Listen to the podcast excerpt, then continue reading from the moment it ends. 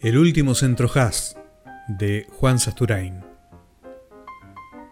Cuando vio el ademán, el gesto rígido, primitivo, anterior a la burocracia simiológica de la tarjetería que vendría después con tantas pestes, Sebastián Pelufo abrió los brazos y esbozó una desesperanzada protesta.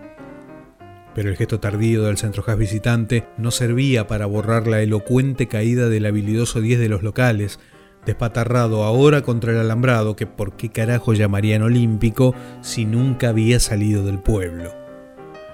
El hombre de negro revoleó el brazo y repitió el gesto como si dirigiera un tránsito lento y obstinado. Ocho o nueve camisetas rojiblancas de once unidos de Coronel Gorbea se le pegaron por todos lados, abejas volvedoras, pero él se afirmó tocando pito, abriéndose paso a manotones. Vamos, señores, vamos, Sigue el juego, señores, y usted, pelufo, váyase, vamos. Pero el 5 se tomó su tiempo.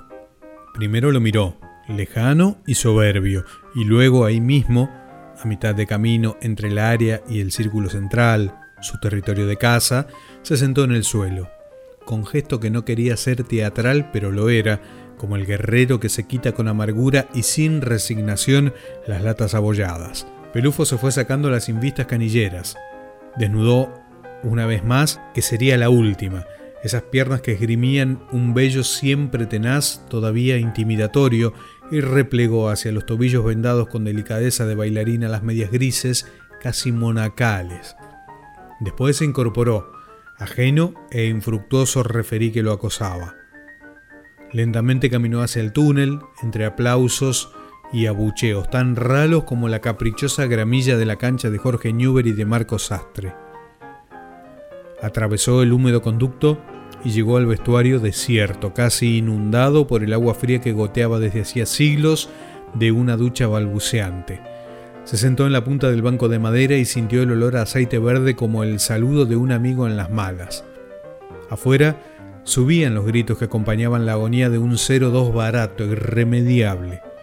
Tiró la camiseta número 5 en un rincón, dejó caer el pantaloncito negro, se liberó del suspensor de cintura elástica alta y exigente, casi una faja femenina, y soltó una breve buzarda en la que había ocho años de pastas, cervezas y prolijas sobremesas. Cuando se miró en el espejito que pendía de un clavo inseguro, Sebastián Pelufo no supo aquel domingo de noviembre de 1974, en un ventoso pueblo del norte de Santa Fe, que estaba mirando la cara del último centro jazz. De Juan Sasturain, El último centro jazz.